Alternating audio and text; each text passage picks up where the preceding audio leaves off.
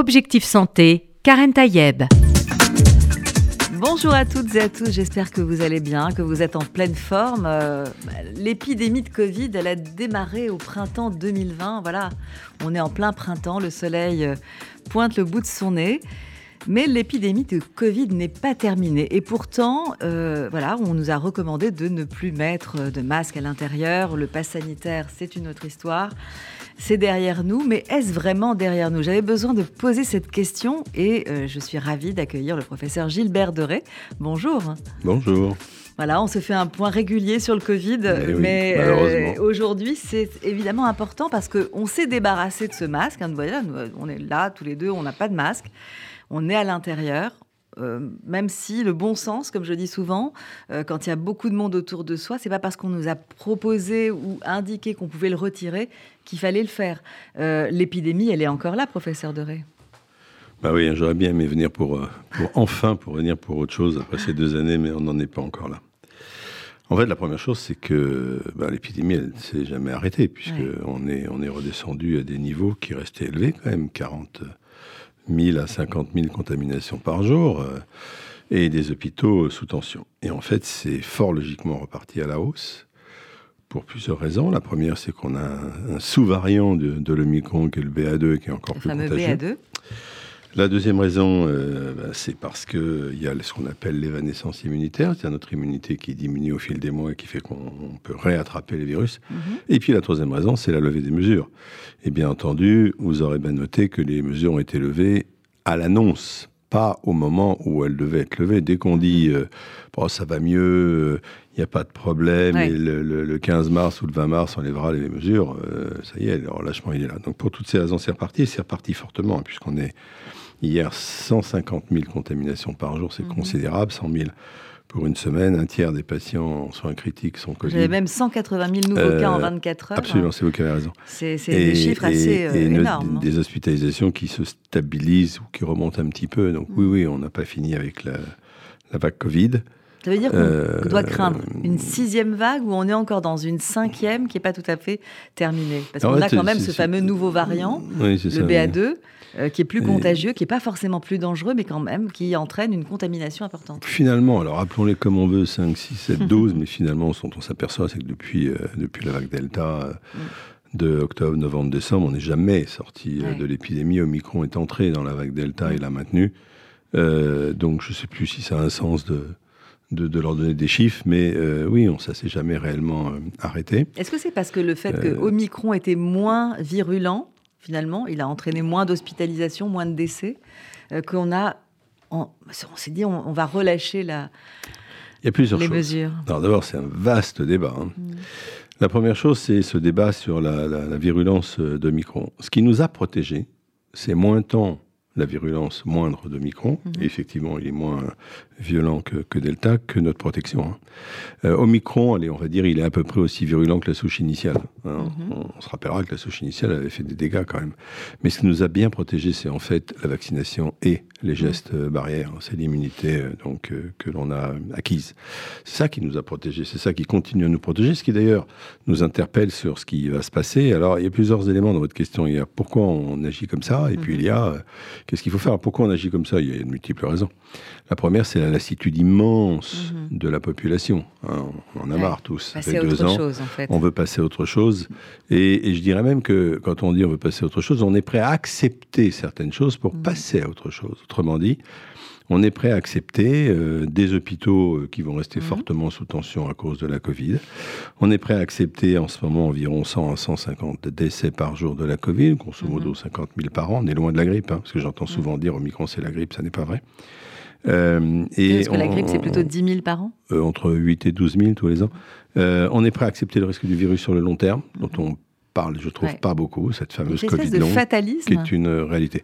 Alors, c'est peut-être une part de fatalisme, mais, je crois surtout que c'est, ce sont des paris, ce sont des, des comment dirais-je, des, en anglais le mot me vient, mais pas en français, c'est des, le fait qu'on est prêt à accepter certains dégâts pour ne pas en avoir d'autres. Donc, pour retrouver ce qu'on appelle notre vie normale d'avant, Hmm. Et c'est ça qu'on veut. On veut notre vie normale d'avant. Eh bien, on est prêt à accepter ça. Le deuxième élément, il est peut-être lié au fait qu'on a des élections bientôt, que c'est dur de maintenir euh, hmm. Des, mesures. Et donc, quand, quand, vous combinez cet ensemble, eh ben, vous avez des mesures qui sont prises. Et en fait, c'est globalement, qu'est-ce qu'on est en train de faire? On est en train de transférer la responsabilité de la protection de la population euh, euh, par le du gouvernement vers chacun d'entre nous. En fait, on est à l'heure de la responsabilité individuelle. Il nous revient à chacun de décider ce qu'il faut faire. Et, et finalement, en fait, il nous revient à chacun, un, de prendre le risque d'avoir une Covid, euh, une forme grave, et surtout d'avoir une Covid longue, parce que ça, ça concerne tout le monde. Mhm. Et il nous revient chacun de décider si on veut ou non protéger les plus fragiles. Alors c'est vrai qu'on est dans un contexte électoral, on pourrait se dire qu'on veut finalement alléger euh, tout ça parce que ça, les gens en ont marre et que ça peut servir à certains candidats, etc. Mais en même temps, l'OMS ne reproche pas euh, à la France seulement ce, déverrouillage euh, des mesures, mais c'est toute la, quasiment toute l'Europe, hein. l'Allemagne, l'Italie, ont allégé aussi très rapidement les mesures anti-Covid, alors même que le, nombre de cas augmente aussi en Italie, en mmh. Allemagne, en mmh. France. Donc ce n'est pas uniquement la France, et l'OMS d'ailleurs, elle a tendance à dire euh, à l'Europe, attention. non, mais c'est ça, c'est tout à fait ça. C'est-à-dire que je crois effectivement que les questions politiques passent au deuxième plan euh, dans tout ça et que c'est une décision qui est sociétale en fait. Nos sociétés ont décidé que euh, aller 50 000 par mort de la Covid, mort par an pardon de, la mhm. Covid, le risque de la Covid long, euh, tout ça a été acceptable. Et les hôpitaux sous tension, tout ça a été acceptable. Et ce qui n'était pas acceptable en 2020 l'est en 2022. On a appris euh, à, supporter l'insupportable dans les hôpitaux? Euh, Non, ah. pas du tout. Alors pas du tout, du tout, du tout. Hein. Les hôpitaux vont pas bien. Euh, et les hôpitaux, de toute façon, ils vont pas bien depuis longtemps. Tout le monde le sait maintenant. Alors ça, c'est un des éléments de la Covid. Tout le monde a compris que les hôpitaux n'allaient mm. pas bien. Donc les hôpitaux vont pas mieux. les infirmières en particulier, c'est bien. Les aides-soignants sont, mieux payés, c'est une excellente chose. Mais ça, ça n'a rien réglé sur le fond. Hein. On manque terriblement euh, de personnel. Euh, et la Covid n'a fait qu'aggraver à la fois la fuite, D'abord les gens malades, puis aussi la fuite des, personnes qui en ont marre. Et donc non, les hôpitaux vont pas bien. Donc les hôpitaux vont pas bien et sont en plus sous tension supplémentaire. Ça va être un des challenges de ces, de ces années à venir, parce que finalement, en fait, il y a l'instant immédiat pour lequel vous m'invitez, mais il y a aussi la réflexion qu'on doit avoir sur ce qu'on veut faire de tout ça. Qu'est-ce mm. qu'on veut faire de cette Covid? Est-ce que ça doit nous servir de leçon? Est-ce que nous allons décider que la santé mm. n'avait pas de prix et non pas un prix? Euh, Est-ce qu'on va décider qu'on euh, on allait investir suffisamment pour que chacun puisse être soigné convenablement partout en France, ce qui est loin d'être le cas ce qui est mhm. très très loin d'être le cas. Avec les déserts médicaux, bien euh, entendu. Est-ce qu'on va se poser la question de savoir pourquoi ce sont les déshérités qui meurent de la Covid mhm. y compris dans les pays riches. Hein. Vous savez qu'on on va plus mourir dans le 93 que dans le 92. On va évidemment plus mourir aux États-Unis quand on est hispanique ou noir. On a, la Covid. on a des chiffres ah, aujourd'hui. Ah, bah, c'est très clair, hein, c'est la différence, l'école de salle. Donc, est-ce qu'on va tirer des leçons? De ça Est-ce qu'on va tirer des leçons sur notre absence, une fois de plus, euh, d'aide, même s'il y en a eu, hein, envers les pays pauvres, qui n'ont toujours pas le nombre de vaccins qu'ils devraient avoir? Mmh. Et au-delà de ça, euh, sur, euh, sur le fait que notre seul désir est de revenir au monde d'avant et que tout le monde puisse travailler, travailler, travailler. Alors, si je prends d'autres pays, le Royaume-Uni, où ça, repart aussi à la hausse, mais qui a choisi euh, d'arrêter euh, et d'alléger tout, euh, le masque, etc., toutes les, mesures barrières que l'on connaît depuis le mois de janvier. Et on se dit, à l'inverse, en Grèce ou à Chypre, eux, on continue à porter le masque. Donc ça veut dire que finalement, l'OMS n'arrive pas à, avoir une, une, attitude assez équivalente partout. C'est chacun chez soi, chacun fait ce qu'il veut. Oh, L'OMS n'a jamais eu aucun pouvoir euh, dans aucun domaine, encore moins un pouvoir politique. Vous soulevez d'ailleurs un des problèmes qui est de savoir quelle va être l'institution mondiale, mm. mondiale qui va permettre à la fois de donner des conseils, puis d'avoir de, des, des, directions qui soient suivies. L'OMS n'est rien. L'OMS. Mhm. Mais on a l'impression qu'on est un peu chacun chez soi et, un peu chacun empiriquement euh, essaye de, gérer son Covid. Et le deuxième problème que vous soulevez, alors on va prendre que l'Europe, hein, parce que le monde ce serait grave ici, on va prendre que l'Europe. Il n'y a bien sûr aucune harmonie. Hein, on l'a vu depuis le début. Hein. La seule chose qui a été, euh, je trouve, euh, bien et je ne sais pas s'il faut appeler ça harmonieux, c'est l'achat groupé des vaccins. Ça, c'est bien. Parce que ça a évité que des pays euh, trustent tous les vaccins et que, par exemple, la France ou l'Allemagne, toute puissante, mmh. ait des vaccins et que d'autres pays moins armés ou moins riches n'aient pas de vaccins. Ça, c'est une bonne chose. Pour le reste, non, il n'y a pas eu de coopération sanitaire médicale pour la Covid comme il n'y en a pas pour, euh, pour le reste en Europe. Il y a plein de choses qui ont été faites, mais c'est pas, c'est loin d'être une coopération. Et la Covid aurait pu être un, lieu sacré de réunion. Mmh Ça aurait pu être ça hein, pour l'Europe. Ça n'a pas été. Ça a été euh, un facteur à certains égards même de, de désunion. Et donc, ce que vous voyez, c'est oui, c'est le. Alors que la recherche, à l'inverse, est-ce qu'il y a une coopération au niveau de la recherche européenne? Il y a plusieurs choses. D'abord, la recherche, elle est mondiale. L'échange d'informations, l'échange d'informations, il est mondial. Et heureusement, c'est-à-dire qu'on dispose instantanément des données qui sont produites euh, mhm. partout dans le monde. Ça, c'est une bonne chose. Et on vous aurait noté qu'on a partagé immédiatement la, séquence du virus et mhm. qu'évidemment, tout vaccin, tout, tout médicament est accessible dans le monde alors évidemment, sous réserve qu'on puisse mhm. l'offrir. Puis vous posez un autre problème qui serait l'intérêt d'un centre d'excellence européen. Ce serait bien. Mhm. Alors si on s'en réfère simplement à l'infectiologie et à l'aspect euh, donc des épidémies à venir, oui, ça serait bien qu'on ait un centre d'excellence européen. On a bien vu que euh, le nôtre, notre centre d'infectiologie, était un échec. Euh, important. Euh, j'espère qu'on en tirera des leçons. Et si on pouvait bâtir un, centre transnational subventionné par toute l'Europe, avec imaginer, imaginer des, chercheurs de toute l'Europe dans ce centre, des cliniciens de toute l'Europe dans ce centre, ce serait magnifique. Mmh. J'en entends pas parler. Ah oui, c'est clair qu'il y a vraiment un chemin euh, à encore à parcourir pour, pour atteindre finalement cette volonté d'aller dans le même sens, en tout cas de produire des résultats. Euh, qui, partagé avec un grand nombre, serait forcément voilà, plus, euh, plus rapide, plus, puissant. Euh. Alors le partage, il est là, le partage de l'information, ça c'est une, des notions que nous on connaît, hein, parce que on a accès à toutes ces données en permanence. à part le problème de savoir d'où vient ce virus, le partage de l'information, il est, il, est, il est quasi instantané. Donc ça, il n'y a pas de problème. C'est ce, qui, qui, ne se fait pas, c'est le regroupement des forces vives. Et ça, c'est vraiment dommage, ça. Mm-hmm. Par exemple, on, on, se plaint beaucoup qu'on n'ait pas eu des vaccins français. Mais c'est pas ça le débat. Le débat, euh, c'est plutôt de savoir comment on a des centres d'excellence européens, mm. avec des centres de production européens. D'ailleurs, pour la production, on est premier mondial quand même, il faut, faut, le souligner, qu'on est pas mal dans la production. Mais, mais bâtissons des centres euh, d'excellence européens dans toutes les disciplines. Alors, si on, si on regarde aujourd'hui, en fait, ce rebond qui arrive, hein, finalement, il nous, fait face, on nous regarde, on, on, a un miroir devant nous et on voit bien qu'il y a des gens qui ont le, Covid. En même temps, l'arrêt, euh, la fin du port du masque en intérieur, au moins pour un moment. Est-ce que vous pouvez penser, par exemple, professeur Gilbert Deré, que on pourrait, euh, dans quelques mois, redire on repart sur le masque à l'intérieur, comme on voit des images actuellement en Chine, à Shanghai, où on a des gens ultra protégés, des gens qui sont quasiment en costume de, voilà, de cosmonautes qui, qui traversent les rues. Mais la différence que j'ai pu lire notamment en Chine, c'est qu'il y a une politique du zéro Covid mmh, mmh. en Chine, alors que nous, mmh. on est prêt à accepter, comme vous l'avez dit tout à l'heure, finalement, un certain nombre de contaminations, un certain nombre d'hospitalisations et même un certain nombre de morts. la Chine, c'est particulier pour plein de, raisons. D'abord, c'est une dictature, donc ils font ce qu'ils veulent comme ils veulent avec euh, tous les gens. Donc ils, disent. Ils ferment quand ils veulent, ils confinent. Euh, là, aujourd'hui, on est au stade de confinement. Euh, deuxièmement, ils ont une politique effectivement du zéro Covid qui est intenable avec le variant euh, Omicron. Euh, ensuite, si on revient euh, en Europe, ce que je, préconiserais, moi, c'est d'essayer de trouver un juste milieu. c'est bien de donner la responsabilité à chacun d'entre nous, mais alors il faut qu'on la prenne.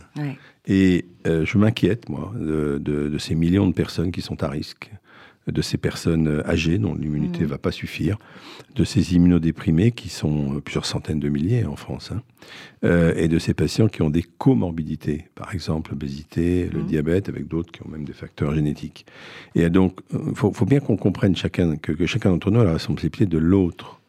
Et que c'est pas parce qu'on nous dit d'enlever le masque, plutôt qu'on a le droit d'enlever le masque, mmh. qu'on est obligé de le faire partout. Et j'espère que le transfert de cette responsabilité individuelle va être une prise de conscience. Mais est-ce que le message, justement, quand on dit aux gens euh, c'est la fin du masque, est-ce que vous avez pas le sentiment qu'il fallait dire aussi, dans le même temps, on arrête le masque, mais attention, quand vous avez ces critères-là que vous venez de décrire, euh, bah, un peu de bon sens. Quoi. On, on, se protège et on protège l'autre. Il y a plusieurs problèmes qui se posent. Le premier, c'est que depuis des semaines et des semaines, le, mantra dominant médiatique, c'est que Omicron, c'est la grippe. Mhm. Et ça, c'est un problème. Et euh, nous avons été certains à essayer de porter un message différent. Et ça a été très difficile, et ça le reste. Et je pense que le message qui est passé, est malheureusement que Omicron, c'est pas grave, euh, on s'en moque, en oubliant, un, qu'il y a des gens qui meurent. Mhm. Euh, je rappelle que c'est 150 par jour. Deux, qu'il y a la Covid longue. Euh, que là encore, on a beaucoup minimisé en France. Beaucoup, beaucoup, beaucoup, contrairement à d'autres pays. Hein. Il n'y a pas de politique globale sur la Covid longue. Euh, il n'y a pas de département, euh, je trouve, dédié et pas cette communication. la deuxième chose que je regrette, c'est qu'effectivement, ce message quant à la responsabilité individuelle n'ait pas été martelé. Mm. Et il faut qu'il soit martelé. Il n'a été euh, pas du tout martelé, en tout cas dans les médias. parce qu'on c'est l'intérêt de l'émission d'aujourd'hui. Tourner la page, tourner la page. Ce que je peux comprendre. Et je, je dis à tous ceux qui nous écoutent, nous avons la responsabilité de l'autre et que donc c'est pas parce qu'on a le, pouvoir de ne pas porter le masque qu'on ne peut pas faire un petit effort et porter un masque dans les milieux clos mhm. quand il y a du monde. Oui. En tout cas, je, remarque que dans le métro, par exemple, parisien, les gens portent le ah, masque. parce qu'il est encore obligatoire. Il est encore obligatoire. Euh, et, c'est vrai que ce sont des lieux de grande proximité, de grande promiscuité. Il faut. Euh, voilà, c'est quelque chose. On a une opportunité qui est assez magnifique, qui est unique. Nous vivons dans un, monde de, prise en charge totale. Mm. Totale. L'État nous prend en charge pour tout. Et finalement, en fait, notre responsabilité individuelle, euh, euh, elle, est, elle, est, elle est pas majeure, pour, euh, elle, est, mineure pour tous les problèmes qui nous occupent. c'est tellement vrai d'ailleurs qu'on on ne veut plus qu'on nous enlève quoi que ce soit. Nous avons la possibilité aujourd'hui de reprendre le pouvoir quant à ce qui est notre responsabilité individuelle et de protéger les autres. C'est magnifique. Faisons-le. Mm. En fait, peut-être qu'en mars 2020, il y a eu l'effet de sidération, cet inconnu qui est venu euh, dévaster euh, finalement toute la planète avec ce Covid. Et donc, on attendait effectivement à ce moment-là des informations qui venaient d'en haut. Euh, voilà, une espèce d'information verticale du pouvoir vers, le, vers, les personnes. Et aujourd'hui, on, on, sait autre chose parce qu'on en sait beaucoup plus. On a des traitements, on a évidemment cette vaccination et on a ces, protections individuelles que sont le masque et les gestes barrières. Donc finalement, on est dans une autre temporalité par rapport à mars 2020. Complètement. Il y, a, plusieurs choses. D'abord, souvenez-vous de mars 2020, c'était un chef de guerre que nous avions. Guerre, c'était la guerre. hein. Et donc, euh, oui, nous avions un chef de guerre. Et un chef de guerre, ça vous dit euh, ce qu'il faut faire, là où il faut aller, et c'est militaire. On commande. Donc effectivement, on est heureusement d'ailleurs sorti de cette, de cette vision-là. Euh, donc oui, deux ans plus tard, c'est plus du tout la même temporalité. D'abord parce qu'on a compris euh, plein de choses. Deuxièmement parce que on peut pas accepter euh, pendant 15 ans les mêmes les mêmes les mêmes contraintes et, et, que en fait le chef de guerre, eh il a dit à chacun d'entre nous maintenant, bah, c'est vous qui allez diriger les, les opérations. C'est beaucoup compliqué. Moi, la deuxième chose que je voudrais noter, c'est que je me souviens très bien de cette période où on était extrêmement sidéré, mais enthousiaste. Nous allions faire quelque chose de beau. Mhm.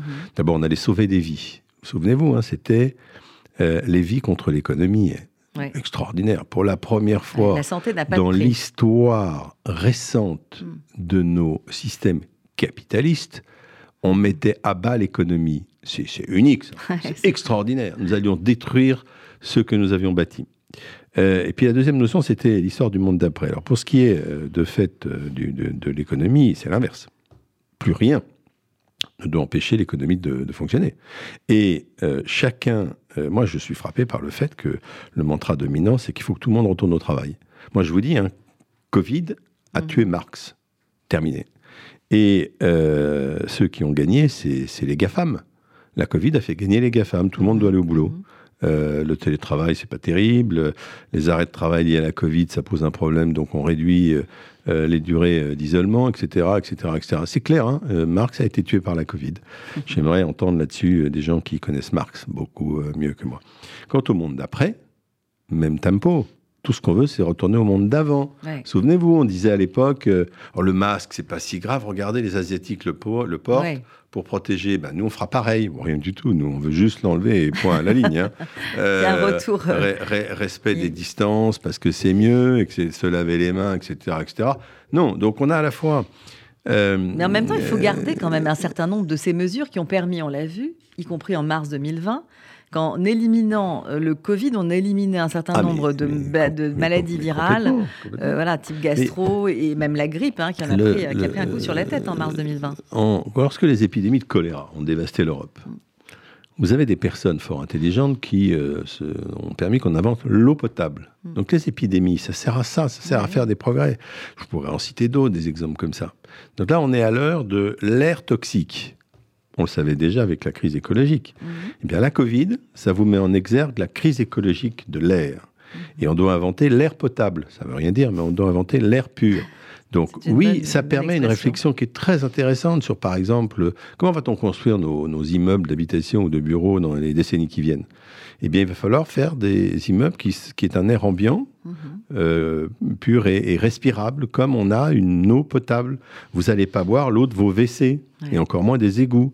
Eh bien, c'est pareil pour l'air. On a, on a plein de réflexions. C'est vrai qu'aujourd'hui, on mesure de plus en plus euh, l'air qu'on respire, l'air dans les écoles, l'air dans les crèches, etc. Et, c'est pour ça que je, reviens à ce que je disais. Quelle leçon va-t-on tirer de tout ça? Ou est-ce qu'on se contente d'aller d'une vague à l'autre, d'un vague à l'âme à un autre vague à l'âme? C'est voilà. Et pour l'instant, euh, j'attends toujours qu'on m'explique quelle est la réflexion qui va derrière, pour les gens qui décident, bien sûr. Moi, je ne suis rien. On va, on va prolonger ce débat avec vous, professeur Gilbert Deray. On se retrouve dans un petit instant.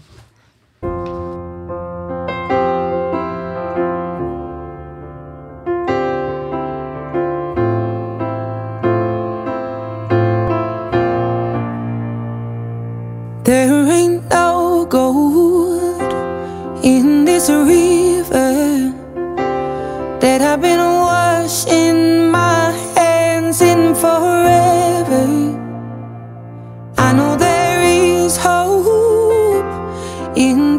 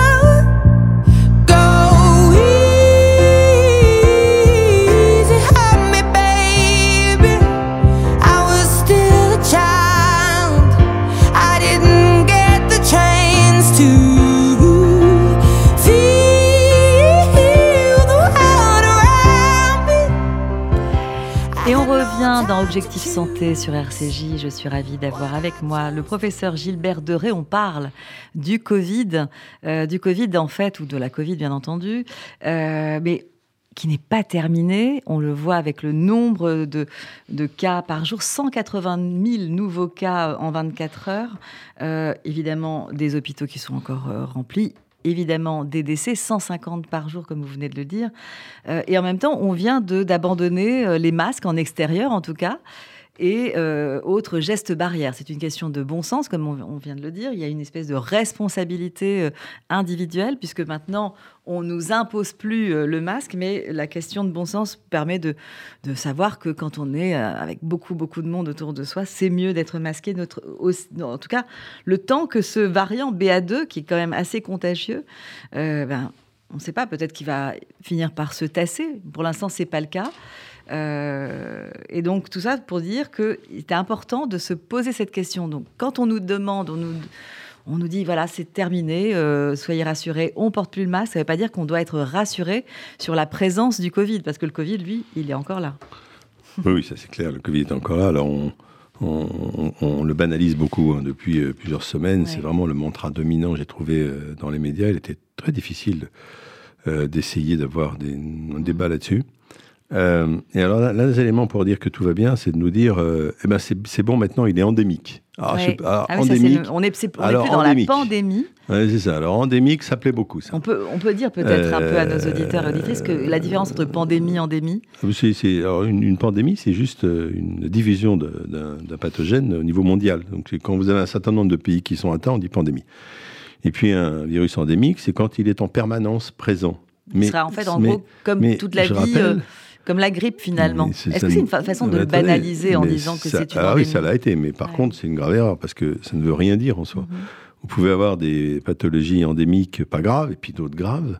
Mhm. Est-ce que euh, la tuberculose, qui est endémique, endémique en Afrique et qui tue 1,5 million de personnes par an, c'est grave ou c'est pas grave mhm. Est-ce que la ah, malaria, qui est endémique en Afrique et qui tue plusieurs centaines de milliers de personnes par an, c'est grave ou c'est pas grave? Donc, ce terme a été euh, mal utilisé euh, pour euh, dire que la Covid est endémique. Alors, est-ce que la, Covid, ou plutôt le, SARS-CoV-2, va devenir endémique? Ça semble être le cas. Ça fait déjà deux ans et on va de variant en variant. Mm. Quant à sa gravité, euh, est-ce qu'il deviendra dans les mois et années qui viennent? Eh bien, j'en sais rien, parce que ça va dépendre, premièrement, de son évolution. Mm-hmm. Et là encore, je vais démythifier quelque chose, qui est que de nous dire que les variants, ou les virus plutôt, évoluent toujours vers des formes moins graves. Ce n'est pas vrai. Et donc, on ne sait pas si euh, euh, le virus euh, de cette Covid va évoluer vers des formes moins graves. Et moi, je ne peux pas vous dire si dans les semaines. C'est comme on est passé d'un delta très virulent à un omicron moins virulent, en tout cas, c'est ce qui est dit.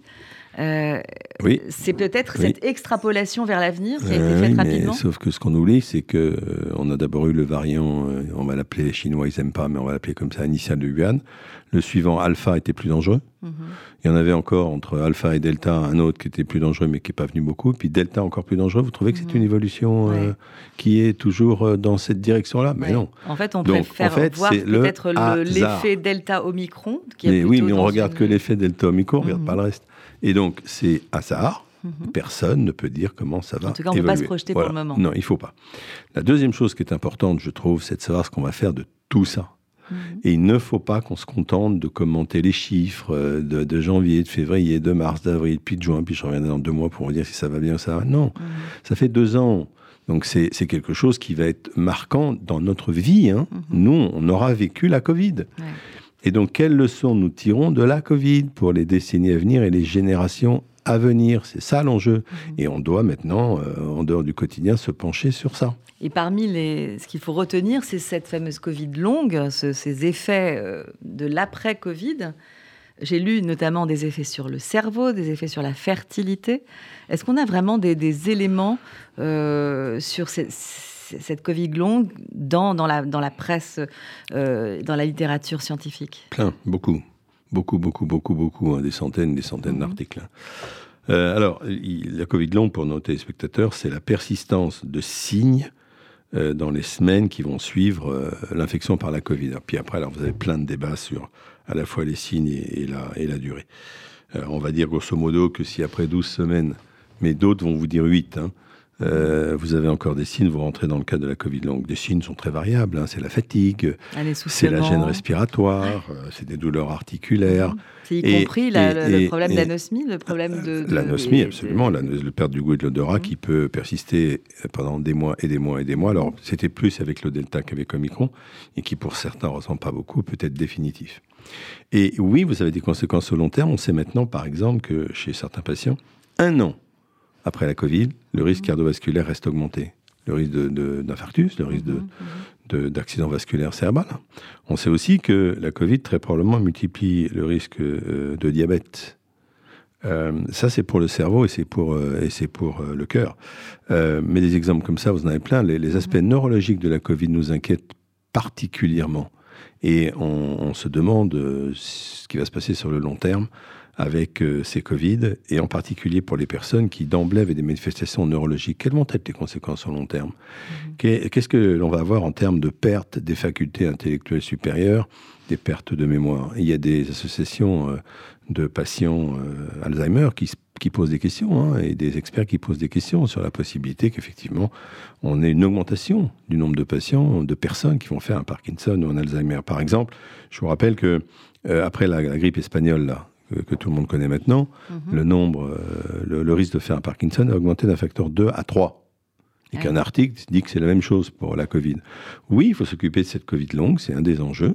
Ça veut dire qu'il faut la reconnaître, il ne faut pas la nier. Est-ce que ça voudrait dire hein, qu'il va falloir installer des consultations Mais Covid longues Bien entendu, euh, on, a commencé, pour éviter les il faut continuer. Euh, il y a plusieurs choses du, du combattant, parce qu'on a, ça, ressemble un petit peu à ces fatigues chroniques qu'on n'a jamais pu mettre euh, dans une case. Et là, il va falloir y penser en amont. Les patients souffrent et les mm. patients ont du mal. Ils ont du mal parce que, vous savez, quand le, médecin n'a pas de marqueur, en particulier biologique, mhm. et qu'il a du mal à trouver, c'est compliqué euh, pour le patient parce que le, le, médecin, il peut être dans le déni. Et quand en plus, vous avez une étude qui nous dit que la Covid longue, c'est dans la tête, ce qui a été le cas euh, récemment, ça ne fait qu'amplifier le problème. Donc, c'est pas dans la tête, la Covid. Et quand c'est dans la tête, c'est parce qu'il y a un vrai problème cérébral. Et donc, oui, il faut des départements dédiés comme ça se fait d'ailleurs, comment euh, mhm. commence à se faire en France, dédié. C'est un parcours du combattant, la Covid, et ça n'est pas bien. Il ne faut jamais nier les symptômes d'un patient. Jamais. Et si euh, il n'y a pas de marqueur euh, radiologique ou biologique, ça ne veut pas dire qu'il n'a pas de problème. Je vais vous donner deux exemples. Le premier, c'est les fameux anticorps. Et malheureusement, euh, parce que des patients euh, ont des anticorps négatifs, on leur dit mais non, vous n'avez pas fait la Covid, ça n'est pas vrai. Mhm. Et deuxièmement, le scanner thoracique chez un patient qui dit je suis essoufflé, on voit rien. On pourrait vous dire bon non, tout va bien, mais non, parce qu'il a été montré qu'on peut avoir un scanner thoracique normal, mhm. mais avoir une diffusion de l'oxygène, je ne vais pas aller plus loin dans l'explication, qui est pas bonne. Donc euh, c'est juste que nos index sont pas assez fins. Euh, il faudra aussi une recherche sur euh, la Covid longue pour trouver des médicaments et il faudra une recherche sur les causes et sur la thérapeutique. C'est un des enjeux des années à venir. Est-ce qu'il faudra euh, une quatrième dose? Parce que là, elle est déjà préconisée pour les plus de 65 ans. Est-ce qu'il faudra être vacciné très régulièrement, deux, trois fois par an?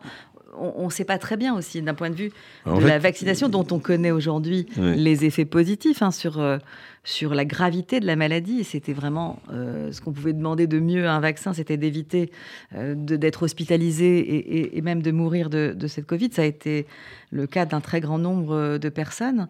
voilà, vaccination, où on va?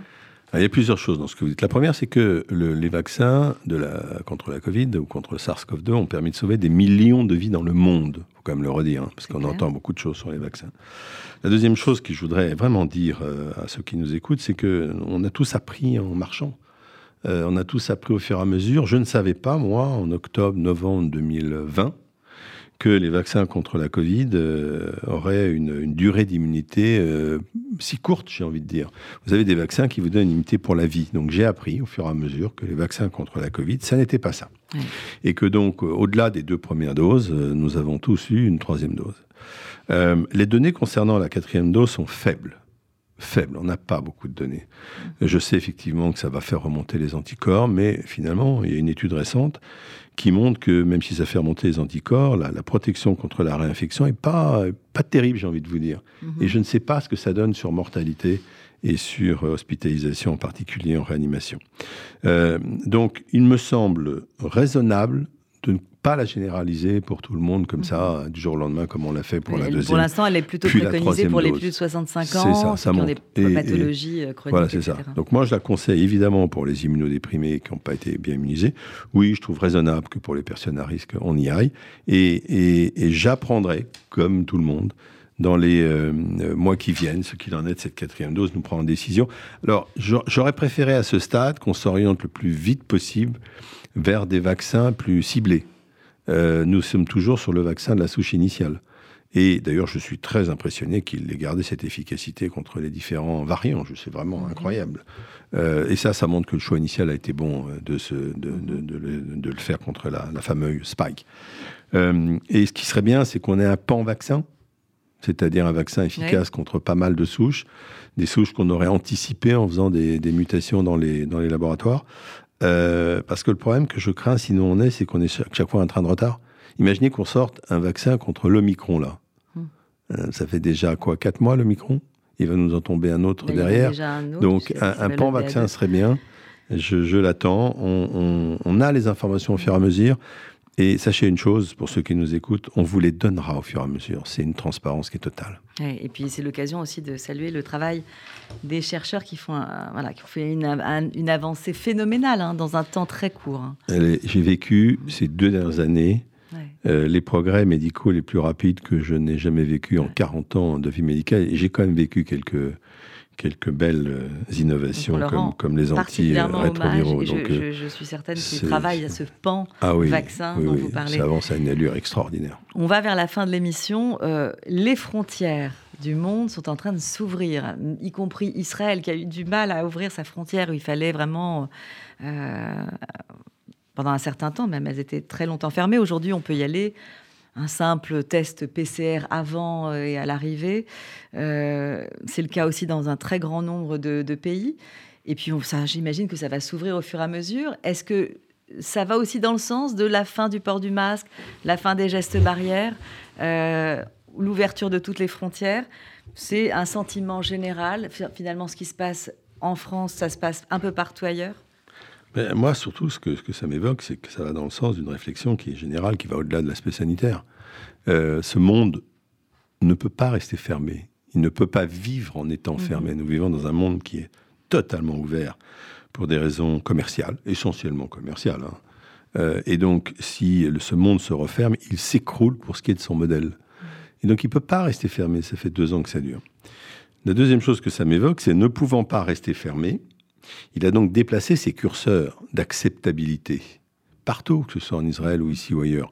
Alors heureusement, c'est plus le delta. Sinon, on aurait eu du mal à accepter, euh, à déplacer le curseur. Mais je, crois, je crois qu'on, je crains plutôt qu'on, l'aurait fait. Hein. On aurait dit, bah tant pis, on a, on va avoir, euh, aller euh, non pas 50, mais 100 000 morts par an, mais le monde ne peut pas rester fermé. puis enfin, bah, c'est ce qu'on va en faire, c'est-à-dire que, ok, on va réouvrir le monde, mais dans quelles conditions? Est-ce qu'on va se contenter de dire, on ouvre on accepte tant de morts et on revient au monde d'avant. Mhm. Ou est-ce qu'on va se dire, bon, alors quelles leçons on a tirées?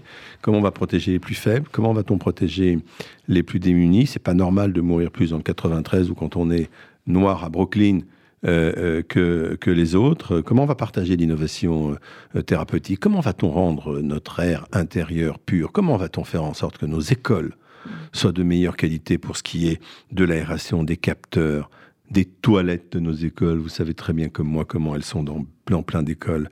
Euh, qu'est-ce qu'on va faire pour bâtir une recherche mondiale, etc., etc. J'en oublie évidemment euh, dans, cet ensemble. Et, allez, je vous en mets encore une parce qu'elle me tient à cœur. Quelle va être la, coordination entre les pays, que ce soit les pays européens ou le reste du monde, pour faire en sorte que de cette Covid sorte un monde plus sûr et plus équitable?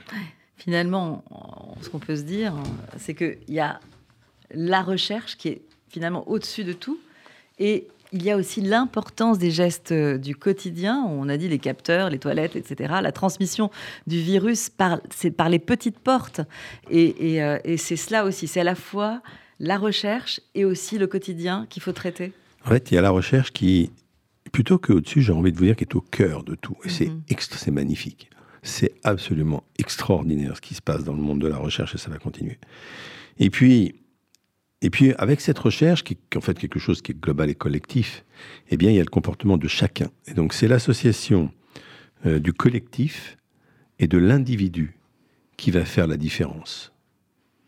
Et donc, c'est la conclusion de cette émission, en tout cas pour le moment, parce qu'on a, a, eu quelques rendez-vous depuis mars 2020.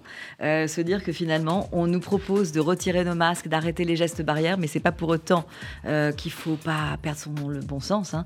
Et donc, euh, se protéger soi-même et protéger les autres, je crois que c'était le sens de l'émission d'aujourd'hui, professeur. Tout à fait ça. merci de m'avoir invité. Merci à vous. Quant à vous, chers auditeurs et auditrices, je vous souhaite bien sûr une très bonne santé.